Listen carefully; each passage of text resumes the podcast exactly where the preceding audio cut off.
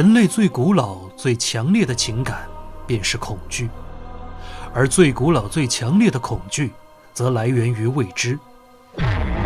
我所有的故事都建立在这样一个基本前提上：在浩瀚的宇宙中，人类的法律、利益和情感毫无意义。若要了解世界以外那未知的真相，你必须忘记时间、空间、维度、生命机制。善与恶，爱与恨，这些不过是只有微不足道的人类才会拘泥的渺小概念。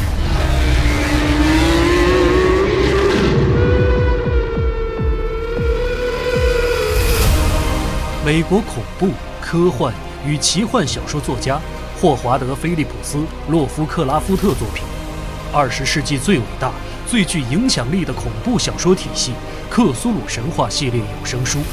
积禾网及积禾 App 独家上线，果麦文化正版授权，怪物细胞汇龙演播，收录克苏鲁神话中口碑最好、呼声最高的四部经典中短篇小说，唤起你内心深处对未知黑暗的恐惧。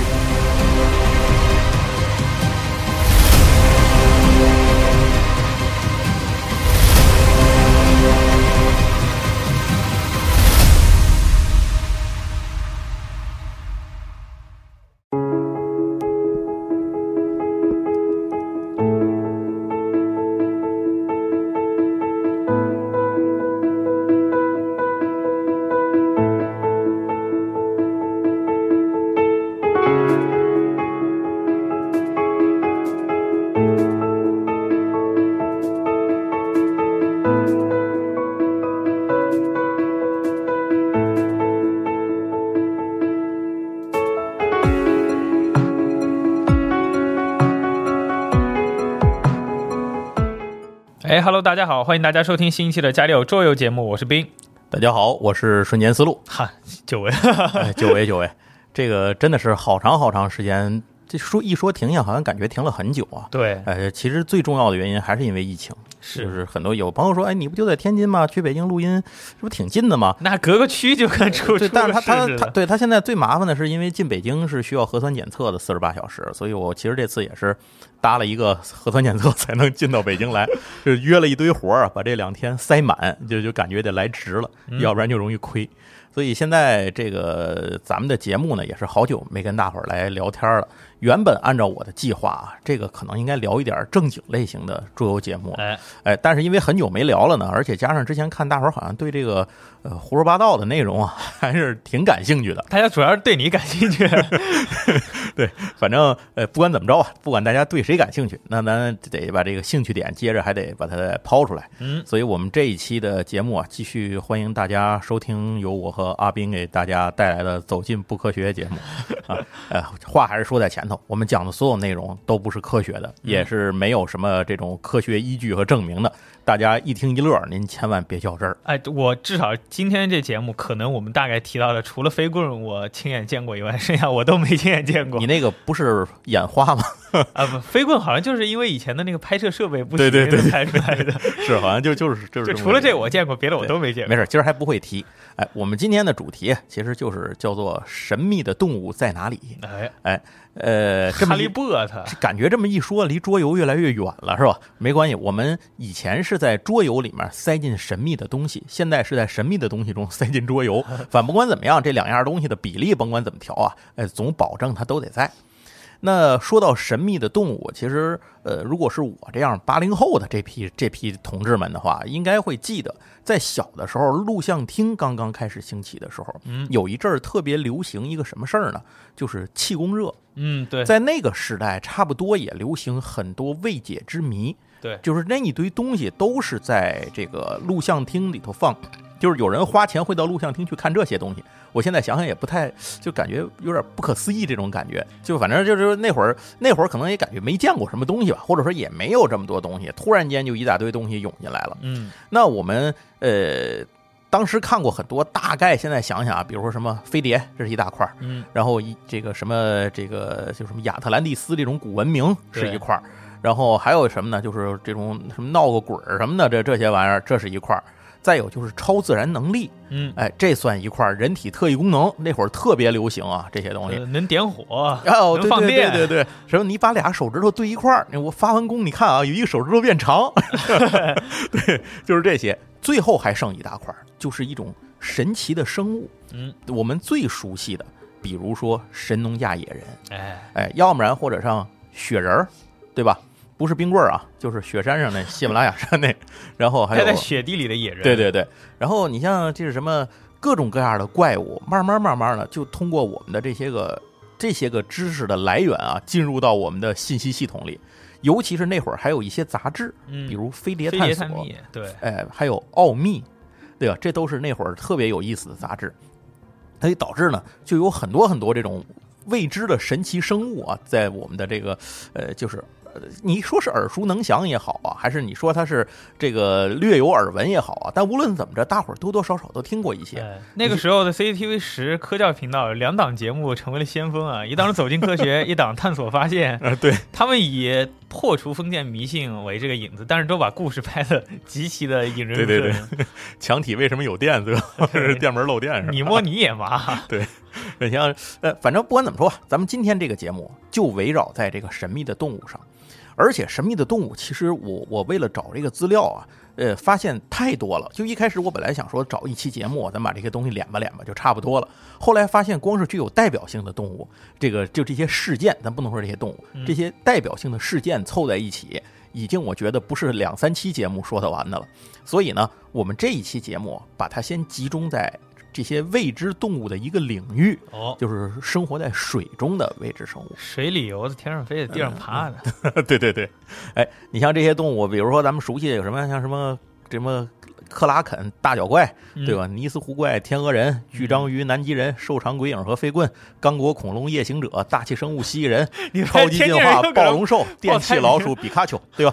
这些东西都算。哎，你不讲个你不讲个贯口，感觉差了点什么。对对对，那这些个动物里面，咱们提取出那些水生的生物，首先要说明一件事儿，就是这些未确认的这些动物或者说是生物吧，它们有一个缩写，就好像这个不明飞行物叫 UFO 一样，对吧？那首席执行官叫 CEO 一样，对吧？那这个未确认的动物呢，简称叫 UMA。哦，也跟那个一样是 unidentified 的 mysterious animal。嗯对，把这几个三个单词的首字母拿出来，就是我们今天要说的这个东西的代称。而且这个词儿啊，它不是我不是这个就是营销号或者野路子创的，它真是有来历的。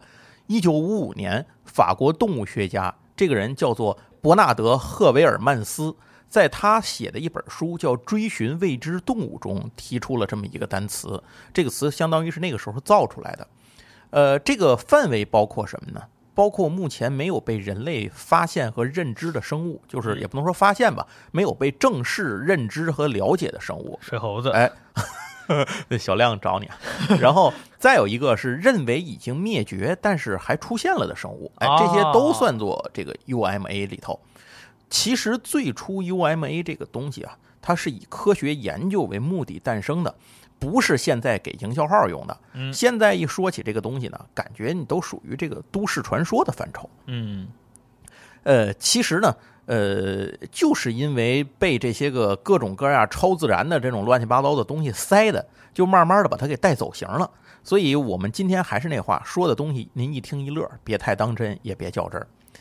对于咱们来讲呢，就是在改革开放之后，八九十年代，就是刚才节目开始的时候，我跟阿斌聊到的那件事儿，在录像带比较这个到 VCD 之间吧，这段时期吧，国内大量的出现了各种各样不解之谜为主题的内容，包括了大量的这种 UMA 的主题的东西，就进入了我们的生活。呃，对于我们这期节目来说呢，呃，应该这么说。这些 UMA 的生物的这些选题，因为在全世界范围内都受到很多人的关注，所以自然而然的它会成为一些桌游设计的选题。只不过真正使用 UMA 来做桌游主题，说这游戏就是讲这个如何去找到这个未知怪兽或者什么的，这个主题的东西不多。嗯，但是我们可以强行把这个范围划到怪兽，这个东西就特别多了。怪兽不也是咱没见过都听说的对，个动物？但它是可能是人创造出来的，比如哥斯拉。当然了，你说哥斯拉真的就不存在吗？一会儿我们会给大家讲一件事儿。变异的大蜥蜴，哎，咱们一会儿一会儿接着往下再再聊啊，这个咱具体再说。可以这么说啊，未确认动物 UMA 是就是这么多年来一直被越来越多的神话传说和超自然事件和关联，导致它现在才变成了这么一个怪力乱乱神的一个核心组件儿。那么它现在最好的归宿呢，基本就是超自然主题节目的选题、营销号的主题，以及拍个伪纪录片儿之类，嗯 就是干这些用。呃，这里要说一个闲班事儿，我记得之前在哪儿看到过有这么一句话，就是说，呃，关于比如说这种超自然现象啊、飞碟呀、什么的这些东西的目击的记录，在什么时候是特别呃，从这个就是什么时候从特别普及、特别多到突然间减少呢？从照相机发明的时候，啊就照相技术普及的时候。人人都可以拍了，对，后来什么时候特这个数量又提升了呢？当特效普及的时候，这东西又提升了。所以您也就大概可以想象，这些我们今天要讲的很多东西里面，它呃不一定是真实的记录，嗯您就当做一个茶余饭后的闲谈。嗯，好，那咱们就正式开始说今天的这个水中篇的哎这个 UMA。首先要说一个单词，这个单词叫呃格洛布斯特。这个词儿是什么意思呢？它特指在海边发现的不明生物的尸体。哦，哎，就是那些大家可能有在电视或者是什么新闻片段里看到海边哪儿哪儿，比如说前些年我记得是菲律宾还是哪儿啊，嗯，就发现了一个巨大的生物的这个未知的尸体，腐腐败的尸体，对，而且恶臭无比，但是完全看不出来是什么东西，嗯。飘的都是那种像鬃毛一样的，当地不还有那个视频，当地人拍的，飘的像鬃毛一样的那些东西，这这也不知道这个东西生前是个什么玩意儿。嗯。呃，所以这个这个单词呢，它其实就是在一九六二年的时候，由著名的一个神秘生物及 UFO 的研究学者叫伊凡桑德森提出来的。他当时的根据的来源呢，就是这个塔斯马尼亚发现的一个不明海洋生物的尸体。这东西到底是什么，谁也不知道。所以当时他就创了这么一个词来用。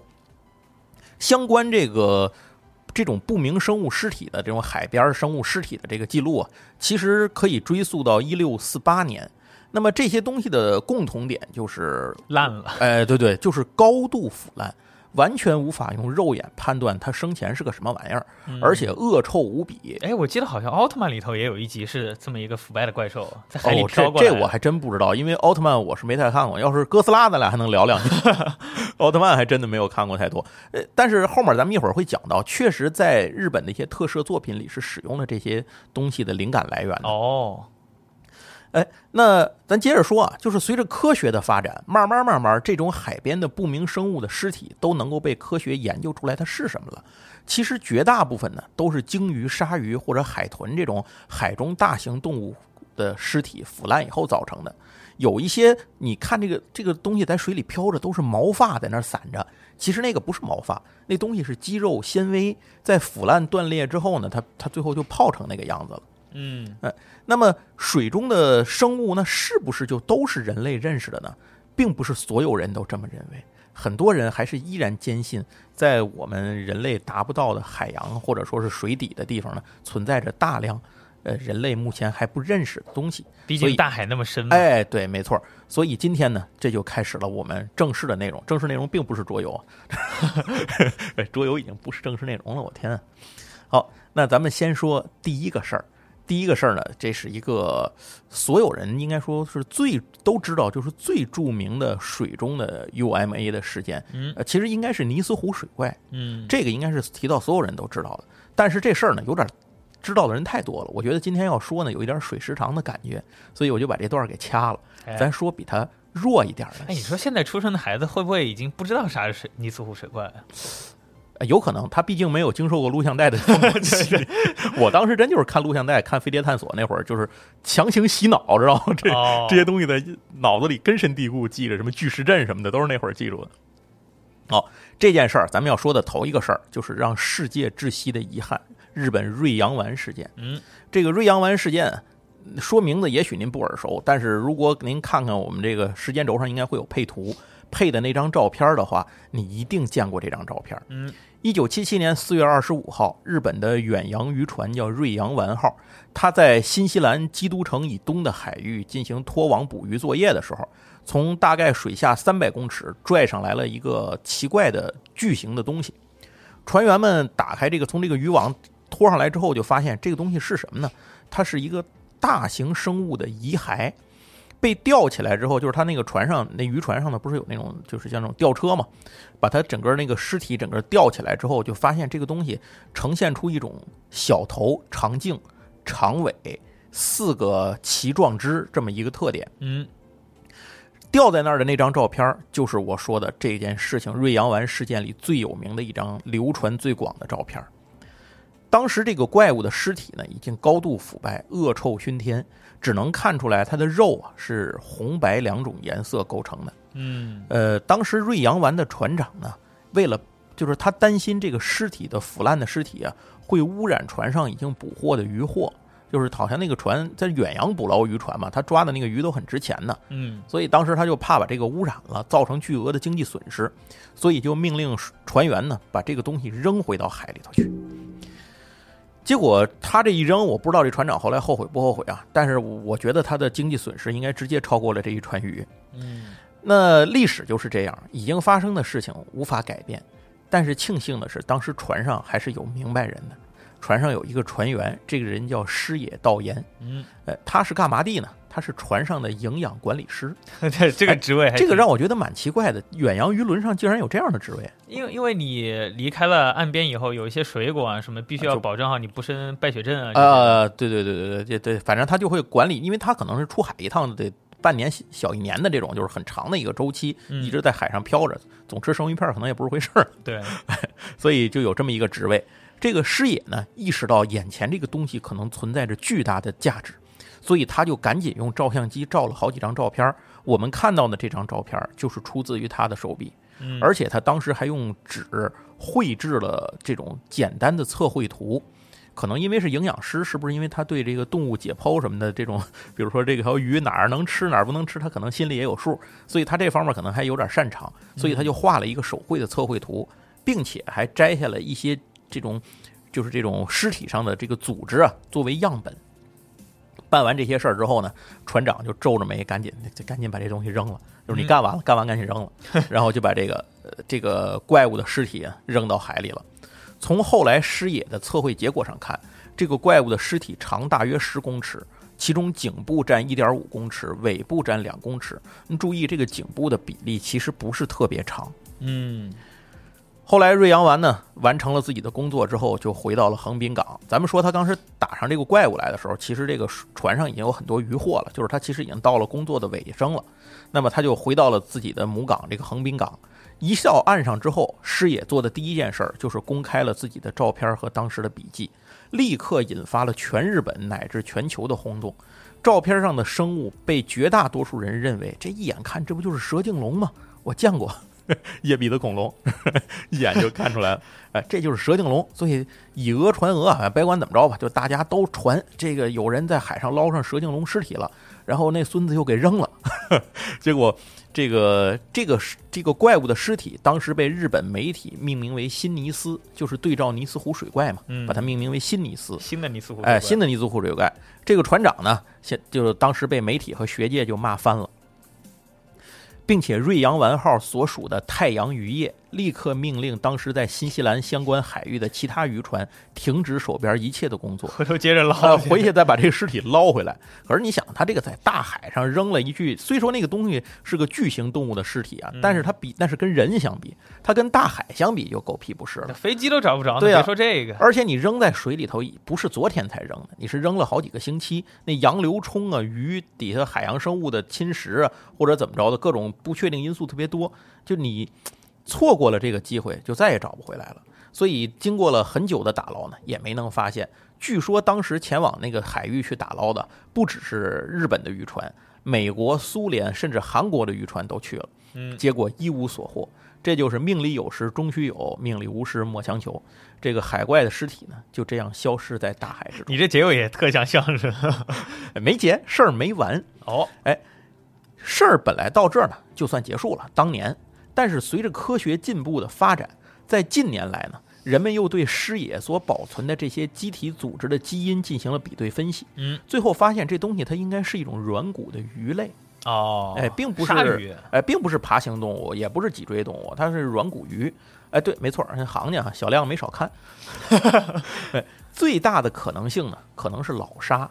哦，它的这个遗骸的特殊情况，是因为它那个顶端细长的脖子头那儿是老鲨的嘴的前面尖端的部分，就是下颌烂了，哦明白？烂了以后就掉了。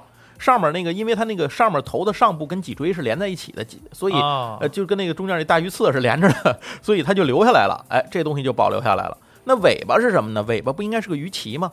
它也是鱼鳍上面那一针儿保留下来了，底下都烂了，所以看起来就成了一个细长的尾巴。哎，挺合理，哎，对挺合理的。但是虽然说科学家给了这么一个分析的结果，但是很多人还是坚信这玩意儿就是蛇颈龙。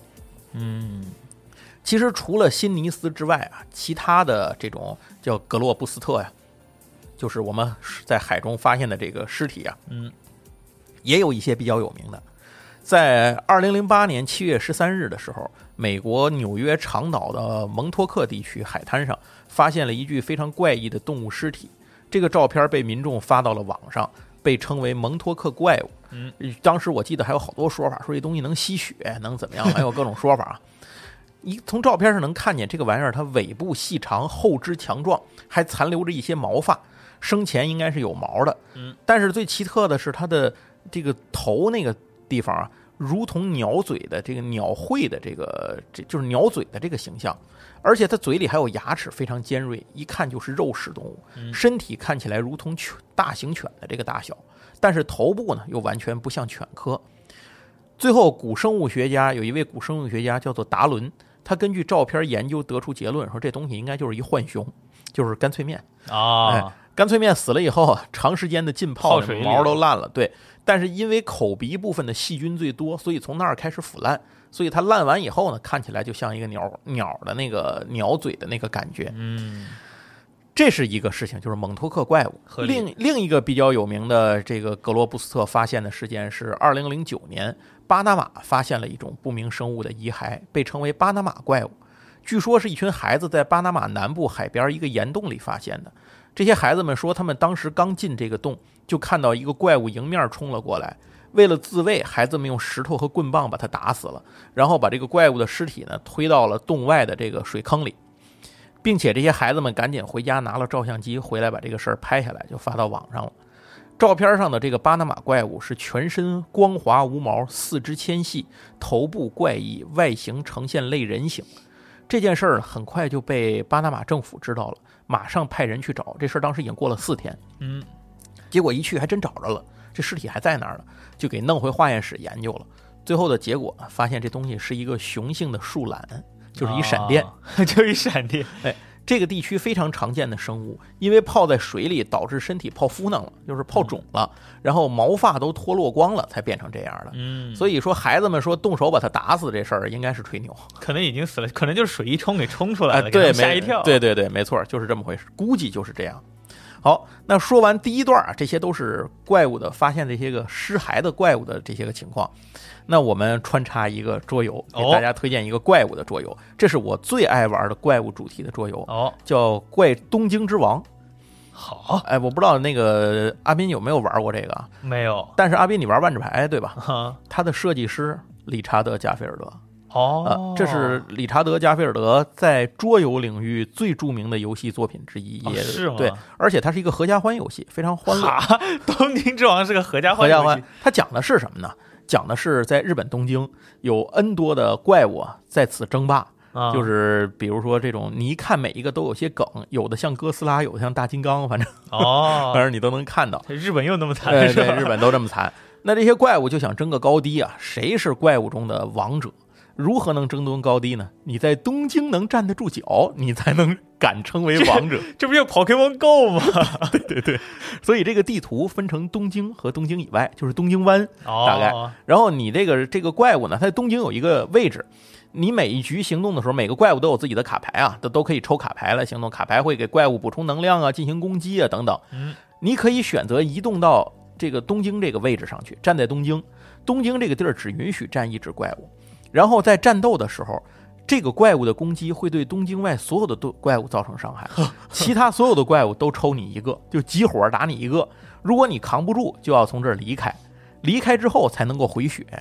如果你要死磕，就是你要么把其他的动物、把其他的怪物都克，就是克服了，你就是东京之王；要么你就死在这儿，就被人干挺。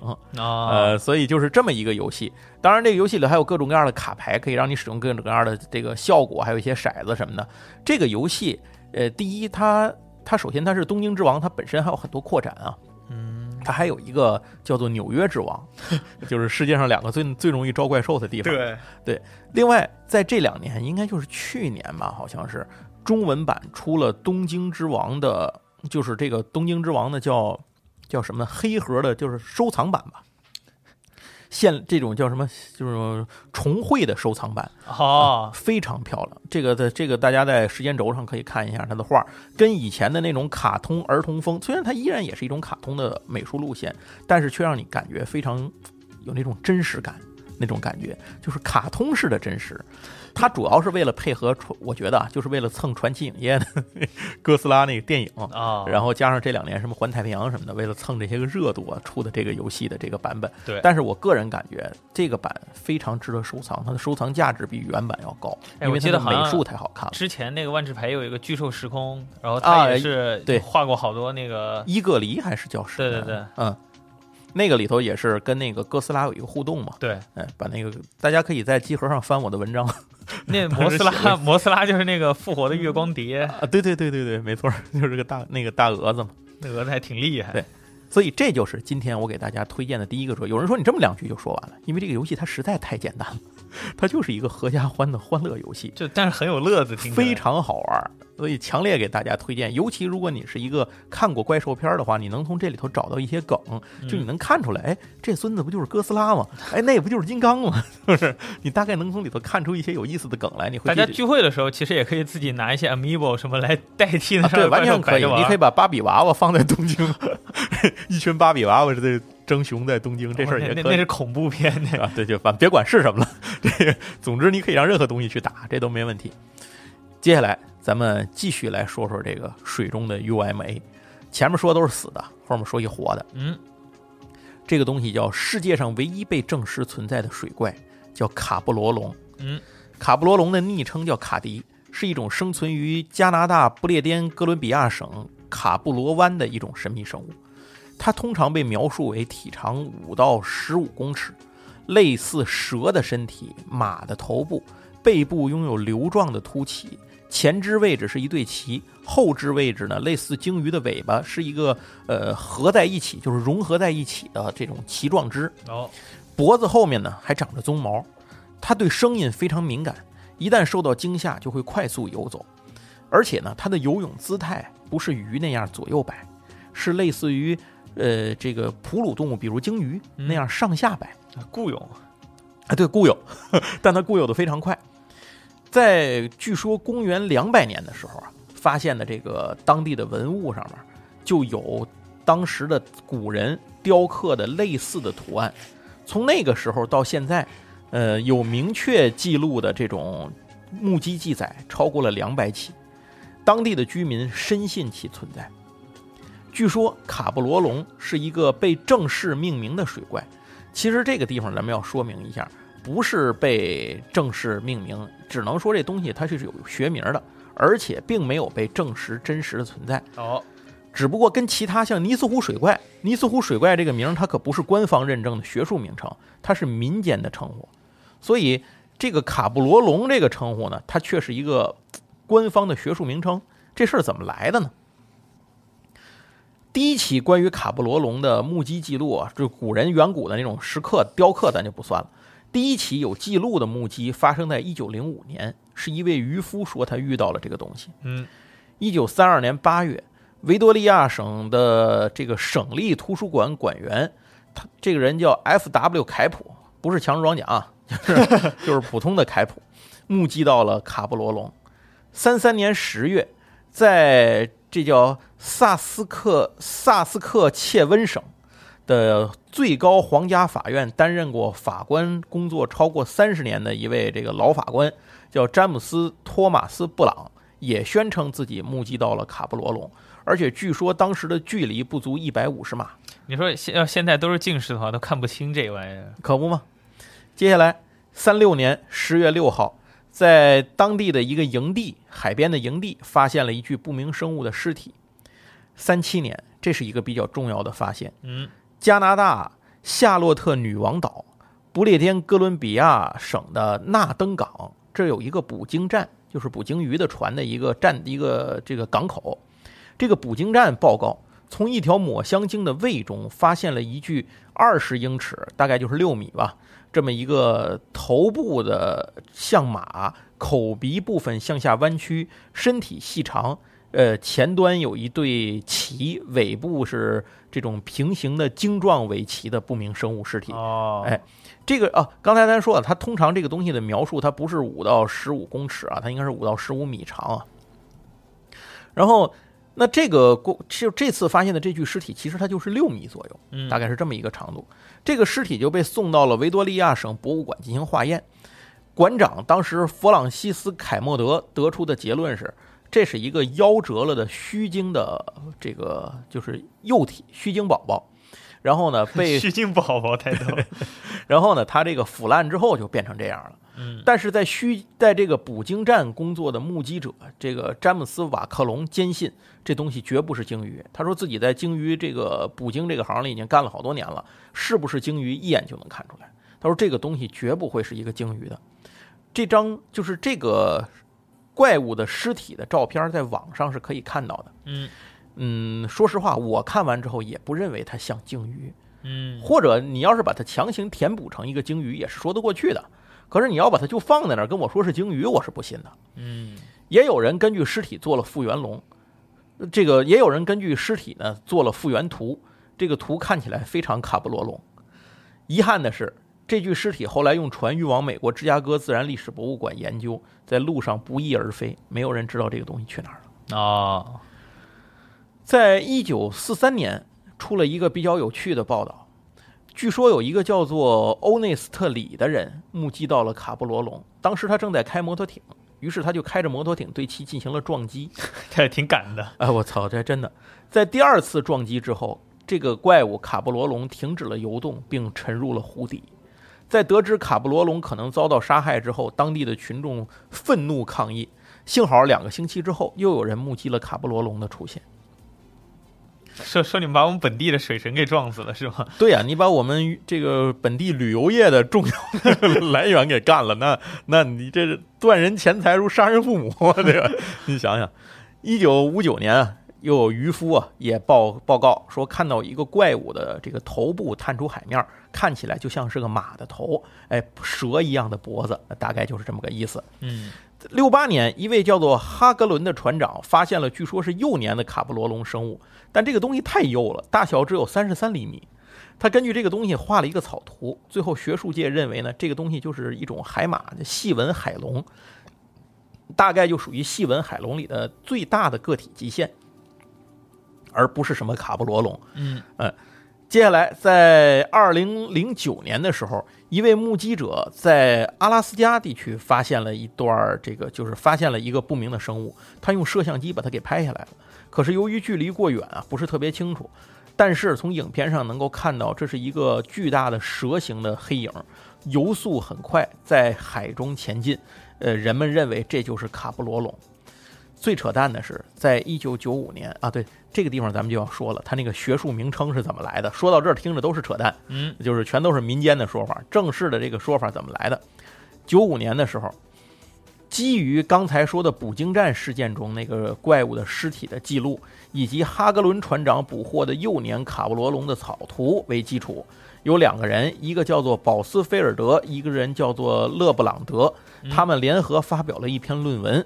这个论文里详细阐述和分析了这两个动物尸体所代表的动物种类从幼年到成年的对应关系，并将其划分为爬行动物类，命名威氏卡布罗龙，哦甚至建立了系统分类。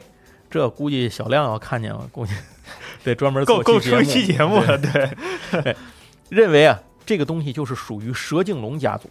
但是这事儿从头到尾基本就是这俩哥们儿自嗨，嗯，在学术界从来没有得到过承认。你得抓个真活的呀。别说抓活体，如果你要建立这种系统分类，你至少要有生物的正式标本。对，他们连标本都没有。好歹跟之前日本那个一样，你采集一块样本还能做基因检测。对呀、那你采集完不就知道不是了？对，呃，基于道听途说做出这种基础，这属于云分析，这玩意儿不算数。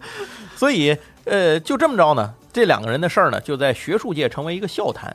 可是无意当中就让这种怪物获得了一个正式的学术名称，也就是威氏卡布罗龙。嗯，所以，唯一被认证的水怪这个说法就是这么来的，不能说是无稽之谈，但差不多是纯属扯淡。呃，可是和其他的 UMA 相比呢，卡布罗龙可能离被确认是否真实存在走得更近了一些。嗯，哎说完卡布罗龙，咱们说一个寻找怪物的游戏。哦，哎这个游戏叫做《鬼影寻踪》。鬼影寻啊，刚才说一下，刚才那个就是那个什么，呃，东京之王啊，它的那个、那个新的那个版本啊，呃，黑盒的那个版本是 MyBG 出的，呃哦，中文版。那《鬼影寻踪》呢是一呼桌游出的，嗯您也可以买到，只不过很早了，好多年前啊出的。估计得淘二手了。呃，对，可能您得找找了。但这好在这个游戏并不贵，盒也不大。这游戏是什么呢？它是在游戏开始的时候，场上已经有很多的位置要用这种木头块去标注出来。然后随着游戏的进行，咱们不说细规则啊，简单说怎么玩。随着游戏的进行，你会不断的获得条件和线索，排除场上的某些位置不可能存在你要寻找的怪兽，嗯，然后你就把它放个标记，哎，这个地儿就不会有怪兽存在了。啊啊，最后当你画到最后的时候，所有的它其实就是一个一个那个逻辑判断、逻辑关系，就是这个桌子上可能有一瓶水吗？然后那可能你就在这个桌上，这个桌子的左半部可能有吗？不可能，那它就在右半部，嗯大概类似于这样。当各种条件的集合相加之后，唯一保留下来只剩一个地儿的时候，那个怪兽就在那儿。这不扫雷吗？这不就 没错儿，就非常扫雷，就是这么一个游戏。这个游戏其实非常好玩，而且游戏难度不强。我我给大家推荐一下，可以作为桌游活动推广推新这么来使用的一个游戏。哦，哎，您记住了，它叫《鬼影寻踪》。好，呃，穿插的桌游又讲。刚才咱们前面说的都是民间的记录，关于这个怪兽，咱们下面要讲讲军方的记录。哦，不是所有的 UMA 记录都是民间的，军方一直也有，只是我怀疑很多记录呢是没有被军方放出来，就像飞碟一样。呃，这两年美国可能摁不住了，这外星人就快来了，所以就开始公布这些事儿。放出来也跟没放一样。哎，对，反正先跟你说嘛，让你习惯习惯，不行先拍点什么电影，让你先熟悉熟悉。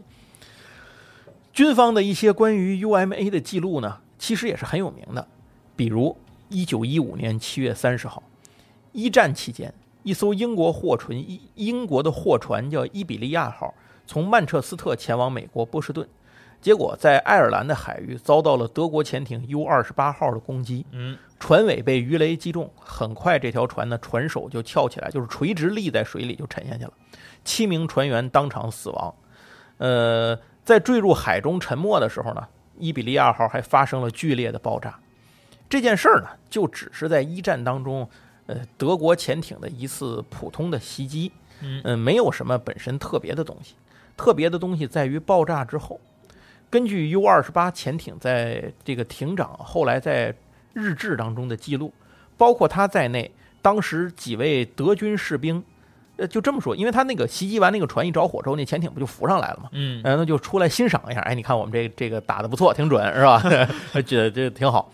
然后就在这个艇长和当时值班的一些军官和士兵啊，在这个潜艇指挥塔上看着伊比利亚在火中下沉，并且在水面底下发生了大爆炸的时候，哎，突然他们都看见有一只不明的大型生物被这个爆炸抛出了海面。嗯，猛一看，长得挺像鳄鱼，长度大约二十公尺，尾巴长而尖，四肢健壮，还长有蹼这个蹼，嗯，头上很就是头部很长，越来越细，很像鳄鱼。这个怪物就在距离潜艇一百到二百公尺的海面上停留了大约不到十五秒之后，潜入水中消失了，估计就是被炸晕了，然后潜入水中消失了。目击者除了艇长之外，还有当时值班的六名船员，包括船上的这个潜艇上的总工程师、观测员和舵手等等。可惜时间太少，来不及拍照，这件事儿就这么成了未解之谜，被称为 U 二八怪物。嗯，由于目击者都认为这个东西很像鳄鱼，而且个头极大，所以有神秘动物学者认为这个东西很可能是远古海鳄的残存者，或者是苍龙。就是您看过《侏罗纪世界》吗？那拿那个鲨鱼喂食的那个玩意儿，嗯，苍龙也有可能，因为外这个外形上都很像是他们描述的东西。对，但到底是什么呢？再也没有人目击过第二次。接下来，呃，一九一八年，这个一九一八年还是一战期间啊，但是已经还有半年就要结束了，还是在爱尔兰的海域发生了一件怪事儿。没事别去爱尔兰啊，感觉感觉有点危险。一九一八年四月份的时候，英国巡逻巡逻舰叫波斯菊号，发现了一艘德国潜艇。奇怪的是，这个潜艇没在水下，它大白天在海面上飘着，而且还有船员呢，在这个塔，这个就是在这个指挥塔上冲他们挥手。结果这条船就靠过去了，把这个德国潜艇就给俘虏了。船员没有做任何抵抗就投降了。为什么这条船这个潜艇大白天在海面上飘着，而且还直接就投降呢？感觉这个非常不符合德军的作风。又不是法国人，对啊，法国人呢，你可能来不及俘虏他，他就投降了。然后英国呢，这个英国人就觉得很奇怪，在审讯的时候，德国舰长说出了自己之前惊人的经历。嗯，原来在前一天的晚上，这艘潜艇例行在夜间上浮做这个检查，当时大部分艇员都已经睡觉了，只有一些值班艇员还在工作。突然，潜艇的右侧遭到了猛烈的撞击，嗯巨大的震动把所有人都惊醒。原本以为是触礁了，突然有一个士兵来报告说崴了，说有一个巨大的章鱼在咱后面把咱潜艇给缠住了。哦，是一个巨大的章鱼型的生物啊，纠缠住了潜艇的尾部，而且正在试图往下拖。这事儿听着就像《海底两万里》里的事儿跑到了现实中一样。尼莫船长那个鹦鹉螺号不就遇上过这段子吗？嗯嗯，结果艇长就赶快带着士兵从甲板上掏枪开始射击，一通乱枪之后，这个怪物才松开潜艇潜入海底。但是这个这艘潜艇它叫 UB 五十八号，这条船的尾部受损，导致无法下潜了，所以就只能在水上漂着，直到英国人把他们给逮了。这就是第二个这个海军的关，就是军方关于它的记录。接下来第三个记录发生在第二次世界大战期间。一九四一年十二月七号，南云忠一指挥的日本特混舰队袭击了珍珠港，导致太平洋战争爆发。第二个记就是这个第三个记录呢，就来自此期间，一艘在夜间执行任务的日本侦察船在行驶途中突然遭到撞击。嗯，日本船员们发现海中有一个巨大的灰色生物，大概有四十米左右长，腹部白色，头部像短吻鳄，背后有突出的刺状背鳍。这个东西撞完了这条船之后游走，然后顺时针转了一圈游回来，继续撞这条船，差点让船从右侧倾覆。这个惊吓之余呢，日本的这些个船员们掏出这个配枪，一通射击，这个怪物才消失在海中。嗯，但这条船也受损严重，最终只能回港维修。到底他们遇到了什么东西呢？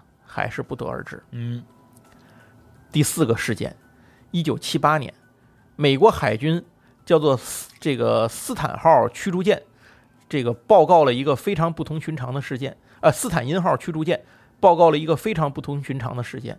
当时斯坦因号正在太平洋这个墨西哥附近执行任务，突然间遭遇到了不明生物的袭击，但是声呐无法捕捉到这个生物，甚至声呐系统都受损了。好，于是呢，斯坦因号决定返回加州的母港进行维修。当这条船回到维修的这个维修船屋里的时候，这船不就被架起来了吗？嗯就看到它这个船这个声呐在哪儿？在船首底下那个就是海下不是有一个前探吗，对一个球状的那个那个探凸起，那个里头其实是空心儿的，它放的就是那个声呐。这个声呐外头相当于罩着一个半球形的外壳，外壳上涂有橡胶涂保护涂层，大约有百分之八的面积上发现了明显的切割和划痕，哦而且呢，在其中一道深深的划痕里发现了一个巨大的倒钩。这个倒钩很像是鱿鱼吸盘上的倒钩，哦只是大小大了大概五倍。经过实验分析之后，认为这东西的确就是鱿鱼的，并且从这个大小推算，这条鱿鱼的长度大概超过四十五米，哦这么大，巨型鱿鱼。所以到底是什么东西呢？还是不知道。这就是各种海军，就是各种军方吧，汇报的关于水中这个 UMA 的一些遭遇记录。那在现实生活中，这些遭遇啊，好像基本上最多也就是引起了轻武器的开火，但是在游戏的桌游世界当中呢，可能就会导致一场大战。二零零五年的时候，有一个阿瓦隆山桌游公司推出了一个游戏，叫《怪物入侵美国》。游戏当中呢，大家扮演的就是怪物，如何践踏和毁灭城市，就是你要做的事儿。这听起来挺爽的。但是这事儿呢，呃，不一定爽，是因为还有其他怪物在跟你抢活干，啊，就是你必须去阻止其他的怪物，让你成为真正把这个美国踩在脚下的怪物。然后。这个游戏里头有意思的是，你自己不但操作怪物，你还有一沓牌，可能是你能够控制军队，那些牌代表军队，就是你要控制军队去打别的怪物，阻拦他，然后给你自己保证出留出这个这个到处损毁城市的空间，这还挺逗的。对，就是这么一个一个事儿。当你的对手忙于和坦克战斗机打仗的时候，你就可以这个为毁灭城市呢获得这个声望了。然后这个游戏最终的结果就是，当呃整个尘埃落定的时候，谁还是这个站到最后的这个怪物，你就是这个怪物之王。哎，又是一个怪物之王。一共里头有六个巨型怪物，他们都是在这个这个游戏的版图啊，就是美国地图。哦，这个怪物要么是从东海岸，要么是从西海岸，反正从一边登陆就往对面走，大概就是这么一个情况。然后这个游戏的进行当中呢。呃，不但要摧毁这些城市啊，然后还要派就是想方设法的去干扰其他的这个怪物，消灭你的对手。除了我们常见的一些传统的怪物，像金刚啊、什么这种怪物、大恐龙什么的之外，还有一些比较独特的，比如能够行走的巨型大眼球啊。反正每个怪呢都有自己的一套自己的能力和属性。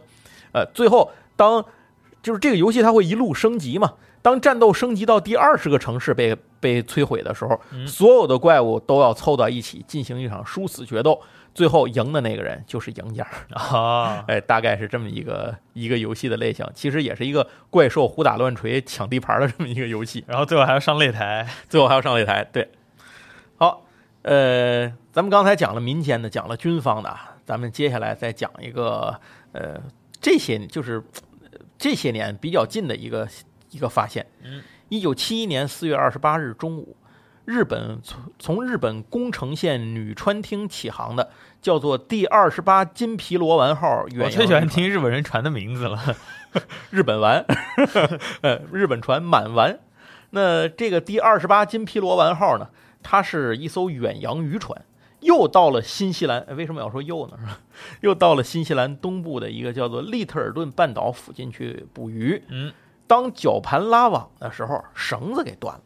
那一断呢，这个东西就它那个就有一些那个网啊什么的，就散在这个海面上了。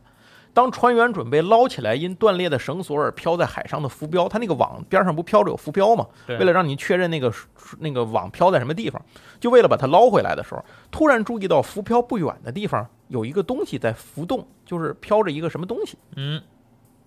他就赶紧喊其他船员说：“哎，哥几个看看，哎，这什么玩意儿？哎！” 然后所有人过来哪哪哪呢？啊，过来就大伙看这东西是什么。一看，这东西突然开始游动了，才发现这东西是个活的。嗯，然后再仔细看呢，发现这个东西它露出水面的是一个头部，一脑袋，头部呢是棕灰色，满是皱纹，大概大概长度是一点五公尺左右，眼睛泛着红光。下面是一个大鼻子，就是那个塌鼻子，嗯，然后鼻子扁塌呢，很像河马。这个生物呢也注意到了这条船，并且扭过头和船员们对视了一会儿。船员们感到有些惊慌。当时船长，你咋瞅瞅你咋地是吧？你瞅啥？瞅你咋地？然后船长说：“那那你瞅我咋地？我让你知道咋地。”于是就让船员们拿鱼枪尝试捕捉。他们不是远洋渔船吗？嗯，捕捉。可就在拿鱼枪的这个功夫呢，这个生物就潜入海中消失了。后来这条船回到日本，就和别人说了这件事儿。这个船长他叫木村啊，还画了一个草图。由于这条船上有二十六个目击者，属于在 M U M A 事件当中里是非常罕见的这种群体目击事件。嗯，所以这个怪物呢就被媒体正式称给了一个称呼，就是把它炒热了。那人家日本人就好这个嘛，嗯，对吧？你没有真怪物，还得编点怪物呢。你这好容易有了，赶紧就起个名字叫卡巴贡。但是因为船长描述它很像河马，所以又被人们戏称为河马兽。嗯，听起来像数码宝贝。对，超级进化，进化成个河马兽好像有点缺。也许这是幼年体呢。这件事情呢，还上了报纸，甚至新西兰当地的杂志都转载了。于是新西兰政府据说派人去当地海域调查，还真就在目击地的这个海域附近的海滩上发现了一些奇怪的动物足印。嗯，这和当时已知的其他动物足印都不一样。可是关于这种卡巴贡的这个怪物的目击事件呢，仅此一例，很难再获得更多的新鲜资料了。哦，后来在日本的特摄的特摄剧里头，呃，专门有一个卡巴贡这个怪物登场，样子看起来就很像是一个从河马上取得的灵感来源。嗯，不过由于这个地区非常靠近南极，而且南极目击这个 UMA 生物的事件屡见不鲜。呃，比如说啊，在一九五八年的时候，日本南极考察船宗谷号遇到了号称南极哥斯拉的生物啊，所以呃，当地遇到了什么，这个东西是不是真的存在，这事儿还真不太好说。嗯，行，那咱就顺手接着说一下这个宗谷号这个，哎，宗谷号这个事儿。这条船啊是日本的原来的一艘军舰，在二战结束之后呢，被改造成了第一代南极科考船。一九五八年二月十三号，这条船正在南极海域执行任务，突然发现有船员值班船员啊，发现前方不远处的海上有一个黑色的生物。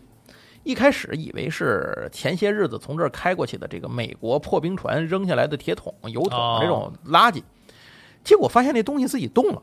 值班员船员赶紧用望远镜观察，发现这是一个生物的头部，有眼睛和尖耳朵，就赶紧报告船长。船长，坏坏，你遇上遇事儿了。船长就赶紧过来拿相机要照相。天津人，啊，船长都都都天津都天津学过中文，然后来了以后呢，结果晚了一步，怪物已经消失了，嗯，前后只有大概三十秒钟的时间。根据目击者回忆，这个怪物的眼睛很大，耳朵很尖，头部大概七十到八十公分，猛一看有点像牛的头部，哦，全身有黑褐色的毛发，背部有纵向的这种叫做锯齿骨板的结构，强健哥斯拉。嗯，看起来更像个陆生生物，而不像一个海生生物。这件事儿其实到这就完了，没有人回来细说这件事儿。结果呢，这个船长他叫松本满次，这个人过了好多年之后写了一本书，名字叫做《南极输送记》，而且这个里头就提到了这次目击事件，他还给这个怪物起了个名儿叫南极哥斯拉。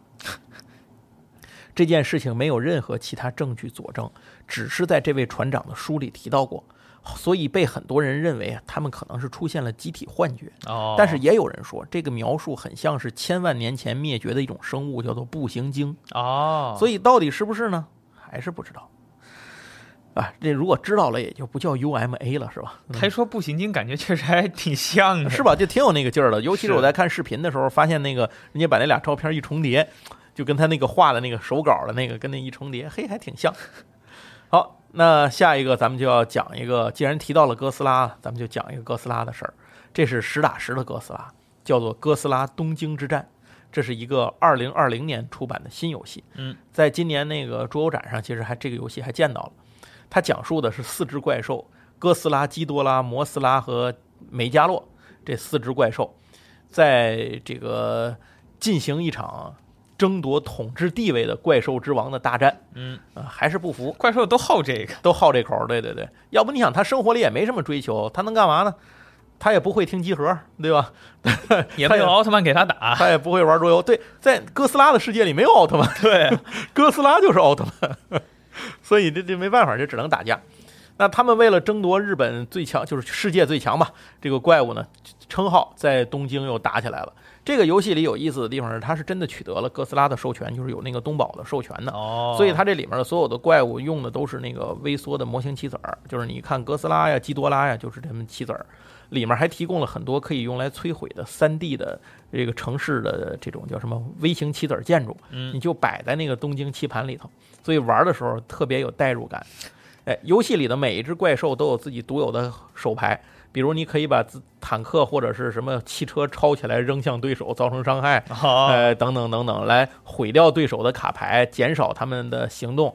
然后你也可以这个穿过城市的时候踩平脚下的东西来获得能量，等等等等啊，提升自己的水平，就是这么一个游戏。游戏呢并不复杂，而且之前这个游戏虽然没有中文版，但是当时在我记得他在那个展位上发售的时候，忘了是哪家了。他在发售的时候，他是给提供了自己翻译的中文规则的。哦，呃，所以如果您在网上能够买到这个游戏的时候，您要有兴趣，您可以搜一下，问问看。另外，我在网上查这个游戏照片的时候，我发现国外有玩家比较聪明，他把那个哥斯拉的扭蛋的那个模型、哦、小玩具给放上哎、替换了这个，就特别有代入感，显得巨好看，尤其是摩斯拉，就显得特别漂亮。那大蛾子嘛，哦就特别漂亮。哎，你说那个就是那个摆的那个城市模型，也有一些奥特曼里头扭蛋里面会送那个，哎，对对对，会送。而且我印象里没记错的话，它是有日本有专门一个微缩城市的一个系列、啊，一个系列。对，嗯、就那个东西的唯一缺点是卖的猴币贵 啊！而且我记得那个系列其实还出过 EVA 的联名的那个版本嘛，不是它里头，而且它里头那个普通城市，它能卖底板，卖普通城市的那个就组件。那什么桥啊、船啊，什么那个海航道、海面，而且还有一些特殊建筑，比如说你可以买那个东京电视塔，还有什么桥？哎，对，因为特殊的大楼什么的，你都可以买来那个放在里头。嗯，那总之坑挺深。当当一个东西它唯一的缺点就是贵的时候，那就是我的问题了。对，而且这个东西，你当然你要跟你后面越摆越多之后还得买房相比，它也不算是太贵。好，那咱们。讲完了这个怪兽大战这件事儿之后啊，咱咱们接下来接着还继续书接前文，还讲讲南极的事儿。为什么说南极这个地方非常神秘呢？就是无论是外星人还是远古文明啊，都容易在这地儿出现。那这个 UMA 呢也不例外。除了刚才提到的南极哥斯拉和河马兽之外，这河马兽其实也离这南极不是太远了。嗯，最火的南极这些年最最有名的就是一说起来人气最高的网红。这个 UMA 就是一个叫做 Ningan 的这么一个怪物，人类，哎，就是人类。它翻译成日语就是翻译成中文就是人间啊，写写过来就是人类的意思。嗯，为什么一个 UMA 会被起名叫人类呢？这事儿咱们得细说。它有一个另外的代号叫南极人造人，不是格罗博士造的。这个南极人造人啊，它是在南极被发现的一种巨大的生物。大小呢，大约是二十到三十公尺，浑身雪白，类似人类有头、身体和四肢，前肢如长鳍，后肢相对较短，还有个尾鳍，尾鳍就像鲸鱼那种。脸上有类似眼睛和嘴巴的构造，但没有鼻子和耳朵。前面宗谷号的记录就是他们发现的那个南极哥斯拉，也有人说有可能当时看到的就是这个南极人造人。嗯，但是当时船长记录的很明确，这个东西是有黑色毛发的，而南极人造人呢是雪白，浑身纯白的，说不定是黑色的毛发上面落了雪啊。对，对，但一会儿一会儿我会说啊，有这种可能性。首先你要知道它为什么要被叫做南极人造人。二零零二年的时候，有目击者在南极看到疑似南极人造人的生物在海冰面上出现。当时因为距离太远，被拍摄者认为是北极熊或科考人员。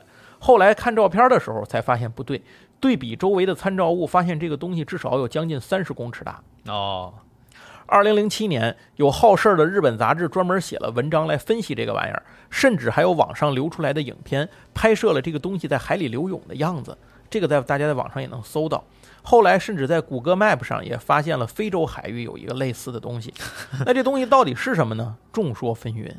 有人说是巨大化的哺乳动物，就是未知的这种哺乳动物。因为南极这个地区，因为它极度的寒冷嘛，所以它的水海下呢有可能会孕育比普通的动物个儿的个儿更大。因为那会儿都知道，南极的有时候发现了一些生物，其他地方也有的生物，它的海里头的它的体积都比别的地儿的大。嗯，哎，所以有没有可能一种巨大化的南极特有的一种未知哺乳动物呢？这有可能。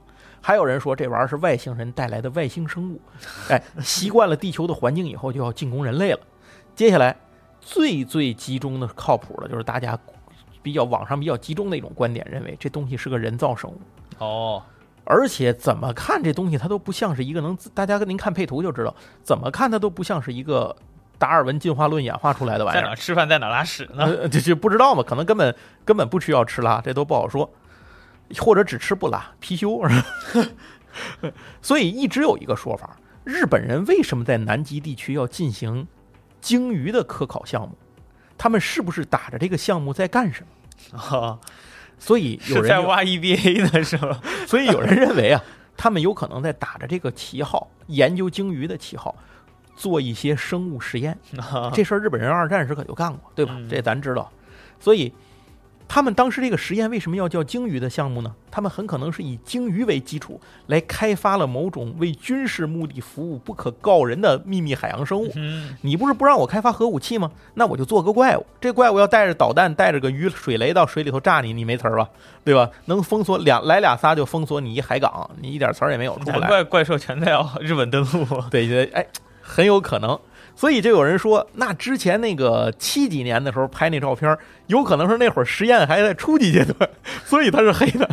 后面现在这个进化了，哎，这可能是二点零、三点零版本了，这迭代了，所以现在变成白的。Pro Max 了，对，因为你想，你一开始刚做了一原型机，对吧？原型机它可能很多地方还不行，哦，现在你起码得适应冰雪环境啥的，你就把它做成做成一白的，所以又进化变成一还是。初号机最猛啊！对啊，这所以这这个里头就很牛逼。其实它猛的看起来像什么，你知道吗？像莉莉丝啊，哦，真的很像莉莉丝。我在网上看了一个 UP 主，那个 UP 主也这么觉得，就说这东西像莉莉丝，我觉得确实很像。总之，呃，绝大部分的观点倾向于这个玩意儿是日本人造的，所以他才有了一个名号叫南极人造人。啊这这名字也是日本人造的，对，这说法就是这么来的。今天这时间也也不短了，得来个压轴的桌游了，咱说的差不多了，咱最后咱们用一个桌游来结尾啊。嗯这个桌游呢，咱们刚才谈到了人造生物这件事儿，这个桌游就玩的是人造生物。哦，这个游戏叫做 EVO，Evolution 是吧？哎，对，有一个中文名字叫《进化战争》，但事实上这个游戏它是没有中文版本的。呃，它叫做 EVO 第二版，我给大家强烈推荐这个游戏，非常好玩。嗯如果您玩过《小小世界》的话，这个游戏就是《小小世界》的设计师做的。养地球那个是吗？呃，不是，呃，就是那个有各个种族部族，然后去去进行暗拍那个抢地盘那个，是那个游戏的一个前身。你在这个游戏里可以玩到很多小小就是小小世界里头的一些个有趣的东西。嗯，EVO 这个游戏啊，它有拍卖机制，大家首先要进行拍卖，获取这个基因板块。它讲的是在一个与世隔绝的岛屿上，有这么一些个种族的人类，然后他们呢圈养着残存的恐龙，并且呢要把这些恐龙这个让他们不断的进化，获取生存的能力。跟跟那个养养恐龙的那公园桌游似的啊，对，有有点有点这个感觉。你要是把它变成个主题公园也行。呃，然后在这个过程里头呢，有一个闪，就是每回合都要出现这个天气的变化。天气的变化会导致，比如说现在这一回合是高温，嗯那么不耐温的高温的恐龙淘汰了灭绝，都死掉。那些族群啊，它是它是一个区域占领游戏，你要在各个区域里行动，而且每一回合还要繁殖。繁殖随着你的恐龙数量的多少，你就能在回合结束时得分儿。这个分数本身又是钱，你又可以用它来拍卖后面的更多的基因的这些个东西。啊，哎那么这个游戏里头呢，那些个基因块儿都是随机抽出来的，有普通的一些基因，比如说耐寒基因啊、耐热基因啊，哎这种，或者是跑得快、生得多、能打架，就是这都不一样。有的是你看我能打，我把别的恐龙干死，然后我能活下来；有的是我打不过你，但我生孩子生得快，你干不完我。蟑螂嘛，这不 对，是就是什么的什么招儿都有。还有一些是各种各样的特殊基因，它能让恐龙变得极其强大。哎，所以这个游戏里就是要获取基因来不断的让你的恐龙族群进行进化的这么一个游戏。嗯，那么当天气变化的时候，只有你的恐龙能够适应这种环境变化，或者它们处于或这个天气不影响的区域内的时候，比如啊，这一回合是山地这个降温，那你在山地之外的地方不受影响，在山地地区呢，只有这种耐寒的恐龙才能活着，剩下的都得死。嗯然后就是这种，嗯、那就是这个游戏呢就是这样一直进行。若干个回合之后，哎，就就多少回合哦？直到你翻块翻出来有陨石撞地撞地球为止。还跟恐龙一样，，对，然后游戏就结束了。呃，这个游戏最好玩的地方在于，第一，它的拍卖和它的这个得分是用的同一套资源，就是你要博弈去如何用这个东西。嗯第二，你要如何规划你的恐龙的生存路线？哦，是跑得快，就是一出事儿我就能躲开；是生的多，死不绝；还是我攻击力强，我能把别的恐龙干死。一般攻击力强的都死的比较哎，快，对对对，就各种各样的吧，反正你就想吧，攻击力强，它可能繁殖能力就低嘛。你跑得快的，有可能它就打不过别人啊，等等等等这些说法。然后你是食草恐龙、食肉恐龙等等，就就这样。那这个游戏呢，就是呃一直这样进行到游戏结束的时候，得分最高的人获胜。那大概就是这样。嗯，好，那今天其实咱们讲了大概五段儿，但是不止五个这个水中 UMA 的事件。嗯，然后呢，又讲了五个游戏桌游推荐给大家。最后呢，就多说一句啊，就是其实我们现在在做一个自己的桌游，就是之前其实不是做过一个那个扭曲预言嘛，嗯，对吧？大伙儿都知道卡牌的，我们现在真的又做了另一个来自于中国传统神话为灵感和中国传统哲学思想为为核模型贼心的一个。大型模型游戏，叫 Slatis，翻译成中文就是天人，嗯，讲述的是一些。嗯，在人类诞生之前的外星种族的一些事情，以及这个故事里最终会涉及到人类的诞生。啊，原来背景是这样的。对对对，我都不知道。以后以后有机会咱们会详细的做节目，或者说做文章跟大家来细聊。我们这个有一个庞大的背景设定观，哦，哎，在在就是之前这个事儿其实已经做了好多年了，可能有的朋友也了解，所以这个游戏明年夏天的时候可能就会众筹了。呃，在那之前呢，我也会跟大家再做具体介绍。为什么放在这儿说一句呢？除了一个是私心给自己打个广告之外，另一件事儿就是因为我们这个事儿其实也涉及到了生物的进化和演变这么一件事儿，嗯就是如何当你面对了不可，即使你是一个高非常高等级的生命的这么一个种群，当你面对着不可抗力的时候，你要如何保证自己的种群生活下去？嗯，那有可能不是向它对抗，而是选择降维，啊，嗯这这是一种方式。把自己变成二次元。哎，对对对，最后都变成宅男宅女。哎，那具体这个天人是什么呢？您可以关注一下我的公众号“瞬间思路”，然后到时候回来会跟您细说。哎，另外还有一个闲白儿，就是之前憋得难受，我自己跟朋友做了一电台，叫“闲聊八匹马”。主要还是来不了北京啊。对对，就是来不了北京，关键就是你有东西输出不了，所以我们做了一个闲聊八匹马的节目，大家回来可以搜一下我们这节目，像喜马拉雅、什么小宇宙什么都能搜着。哎讲什么呢？怀旧二次元，讲大概是二零零五年之前的各种动漫啊、游戏啊这些事儿。我们主要是讲这些东西，跟大伙儿一块儿怀怀旧。嗯，行，那今天的事儿也说完了，广告也打完了，那今天的桌游节目差不多也就到此哎结，束。大家如果还有什么方面的选题相关的桌游，这这些有什么想听的，大家也可以在评论区留言，也给思路老师一些灵感来源。对对对，他下次来北京的时候，咱可以抓住他录好多期节目。因为咱们实话实说啊，如果广广录这种就是这个呃这种怪力乱神内容配桌游的这个东西，它每次的制作成本的时间实在是太长了，嗯所以我很难来一次的时候做很多期。但是如果大家能想到其他一些有趣的东西，或者说比如说我们还是恢复到以桌游机制为主导，哎，聊某种机制或者某种桌游主题，比如说这个像咱之前聊过的什么自然主题，对吧？哎，这样的也可以。如果大家喜欢听的话，我们会穿插着做一些那样的主题，或者说您说想听听桌游行业的一些事情，或者说想听听桌游现在的一些个发展的一些东西，甚至包括桌游怎么做出来的，哎，桌游怎么卖出去的，对吧？这些都可以，我们都可以聊，只要您感兴趣，我们都可以做成节目来跟大家分享。嗯，好，那就非常感谢大家的收听，这一期的水中 UMA 到此结束。哎，你这么说是不是之后还有什么路上跑的？啊，有可能啊，你路上跑的太多了，天上飞的大气生物听说过没有？飞棍儿了解一下，以后有机会再跟大伙好儿，聊。坑就挖这了，那我们下次再见吧。拜拜大伙儿下次再聊。